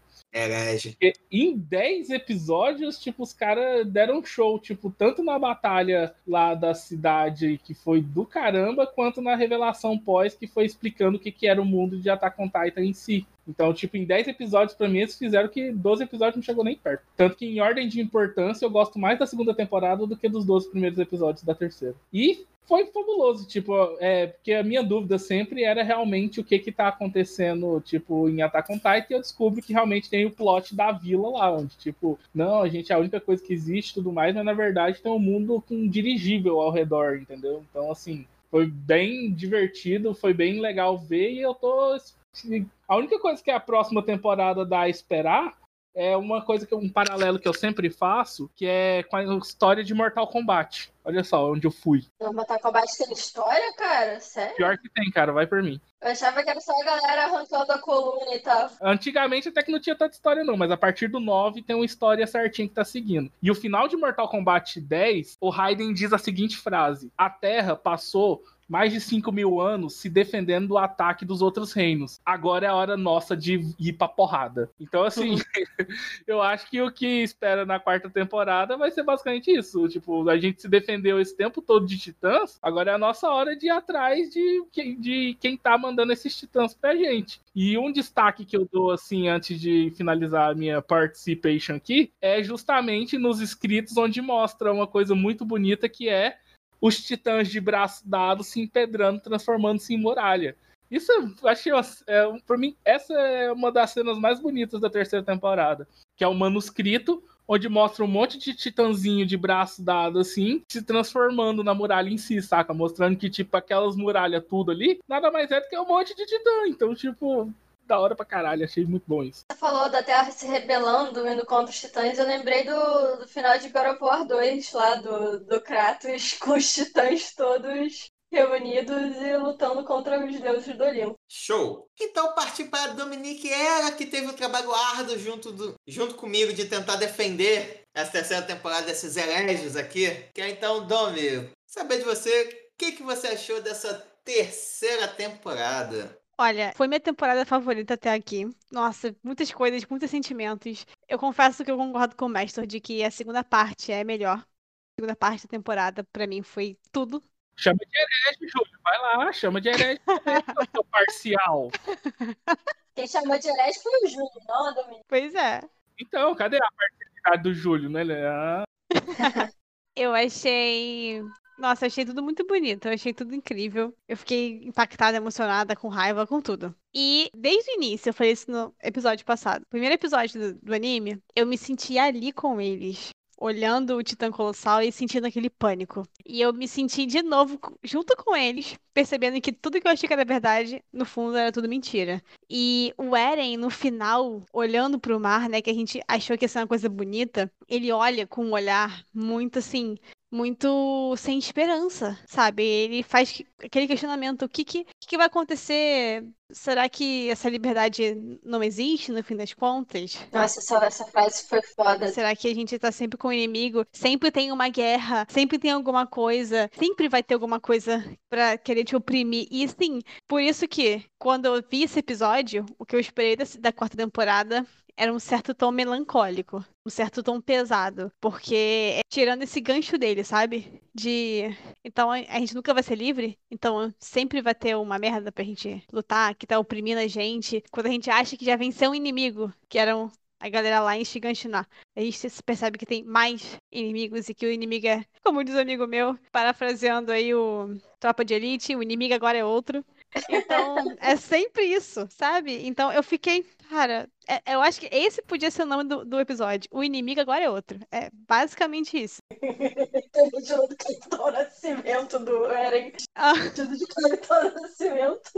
Isso é sensacional. Tá aí, gente. É, Attack on Titan, temporada 4. O, o inimigo agora é outro. É, é isso. Mas, enfim, foi o que eu esperei. Quando assisti, porque eu já assisti, né? Tudo. Quando eu, eu assisti esse episódio final, eu fiquei com essa expectativa de ser uma coisa pesada e melancólica. E eu queria só. Posso falar só do meu único arrependimento? Hoje. Eu tive um arrependimento na semana passada, que era nunca ter visto Attack on Titan antes. Meu arrependimento hoje é não ter utilizado a música do Homem Macaco como introdução desse podcast. Me arrependo. Eu pensei em usar, mas eu só lembro de Homem Macaco, eu não lembro do resto da. da É, o. Homem Macaco correndo atrás de mim e nem coração. Nem eu tô muito coração. arrependida de não ter Isso pensado já nisso. foi um toque do meu celular por anos. Por favor, Júlio, por favor, Meu bota essa amigo música aí. cantava isso em looping no colégio, não sei como é que Ai, eu gente. Eu como isso surgiu, mas eu já cantei isso pra Meu, arrepen... é, meu arrependimento é hoje é não ter usado essa frase de início. Nossa, eu tinha, eu tinha, igual eu falei, eu tinha três aberturas e essa nem passou pela minha cabeça também. No... Pra mim também. Nossa, eu... não, porque já. Ai, enfim, é isso. E você, Biazon? Você, minha querida, você que deu uma de Julião, eu sei que jurou dessa vez. Quero saber com você. Suas expectativas dessa terceira temporada foram cumpridas e saber também, você quer botar seu pezinho na água sobre a expectativa da quarta temporada? Cara, eu acho que Attack on Titans, pra mim, o início foi muito impactante. Primeiros, sei lá, quatro episódios pra mim. Só que depois disso, eu sentia que Attack on Titans não tinha batido em mim como batia nas outras pessoas, sabe? De achar tão icônico, de achar tão foda. E, enfim, todo esse fuzuê que fazem, porque eu não tinha entendido isso. Até os, o episódio 56, assim. Quando eles entraram no porão, foi, foi uma, foram uma sequência de episódios cinematograficamente falando. Eu achei, nossa, foda demais. Foi esse momento, tipo. Podia ter sido qualquer coisa, né? Mas mostrar a fotografia é uma coisa tão icônica, sabe? E eles amarraram, que tem perguntas ainda, claro. Sempre tem, o, o anime não terminou aí. Se não tivessem perguntas, que ter a quarta temporada? Mas eles amarraram as pontas de uma maneira que eu achei que eles não iam conseguir. Eu tava assistindo por assistir, assim, desde a primeira metade da, da primeira até o finalzinho da terceira, eu tava, sei lá, não tava muito. Por todos os motivos que eu falei e tal. Eu acho que a narrativa das lutas também lenta, né? A primeira temporada era porradaria, porradaria, porradaria solta. Era muito lento, eles batiam um pouquinho, aí tinha diálogo, aí tinha flashback, batiam mais. Tá, sabe, tava, tava arrastado. Foram nesses quatro episódios que eu de fato virei fã, eu acho. E realmente, tipo, engoli todos eles e fiquei tipo, caraca! Nossa! Meu Deus! E você realmente entende o que, que é Attack on Titan, sabe? Eu acho que valeu toda essa espera e essa demora, assim, menos pra mim. Tem muita gente que é alucinado desde sempre. Mas, cara, foi, foi foda, foi foda. Parabéns aos envolvidos. A última cena também, é, como a Dominique mesmo falou, que eu tinha esquecido de tá, mas eu achei incrível. Eu acho que eu, é, amarrou lindamente, assim, com o início, conectou com o início. Que eu sempre acho que, putz, é um trabalho muito bem feito e pensado. Mas o Eren, ele, ele perguntou, ele fez essa pergunta, mas é uma pergunta retórica, né? Ele já sabe a resposta. Filosoficamente, eu acho muito bonito, sabe? É, eu acho sei lá, cara. O bichinho do Attack on Titans finalmente me mordeu. Espero muito que as minhas. Apesar de, de ter juliado, né? Ele tá falando isso, mas, cara, eu sei. É porque a Jana, ela geralmente pega todo o ódio dela e bota só no Júlio, mas eu praticamente quase sempre concordo com ele e as posições dele e tal. Sou muito chata, como vocês próprios viram. Gosto criticar as coisas que me irritam. Desculpa uh, a todos vocês, desculpa aos ouvintes, desculpa Júlio, Dominique e Everton por eu ter me alterado, que eu tava, devia estar falado gritando já na, na parte da luta que eu fiquei puta. Tô sem audição até agora da parte que você gritou. desculpa, desculpa, gente empolgo na raiva e no amor também. Devo ter gritado quando a Dominique falou de Senhor dos Anéis de Dark, que são duas obras que eu sou apaixonada. Foi. Desculpa, gente. Mas, cara, é isso. Eu tô é, bem animada, tô animadaça pra ver a quarta temporada, mas eu tô preocupada. Eu tô com medo agora se eles vão conseguir entregar, porque foi tão épico para mim esse quatro episódios que eu não aceito nada menos que não seja épico, sabe, na quarta. E é isso, tamo junto, Júlio. O que, que você. Como é que você fez? Como é que você tá? Eu tô bem, eu tô feliz de saber. Finalmente você se, se tornou uma seguidora de Mir.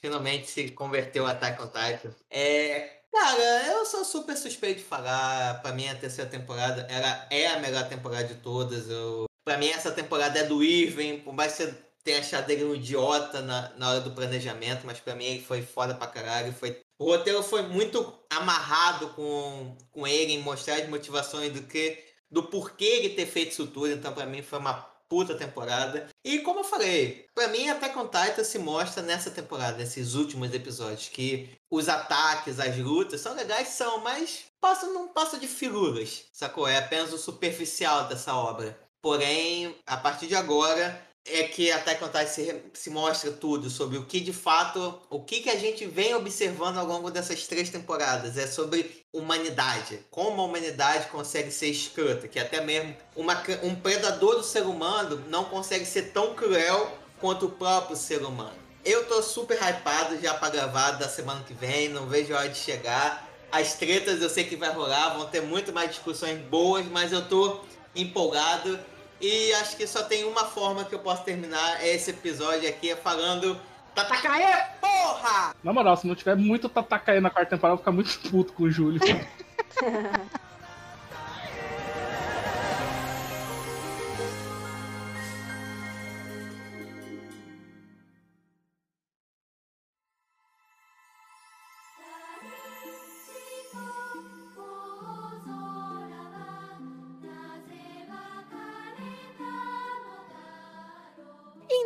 Meu povo, muito obrigado por ter ficado conosco até o final de mais um Otaqueira Cast. Esperamos que vocês tenham gostado desse segundo especial. Semana que vem tem o nosso último dessa série, mas nosso penúltimo desse todo especial de Attack on Titan. Então, meu povo, o que vocês acharam dessa terceira temporada? Curtiram? É a melhor de todas? Vocês acham que a quarta ou a primeira a segunda superam de alguma maneira? Então, só mandar um e-mail pra gente através do otaqueracast.gmail.com ou através das nossas redes sociais, arroba otaqueracast, e mandar a sua opinião. Queremos saber dela. Então, meu povo, muito obrigado pela sua atenção. Até o próximo episódio. Valeu. Fui!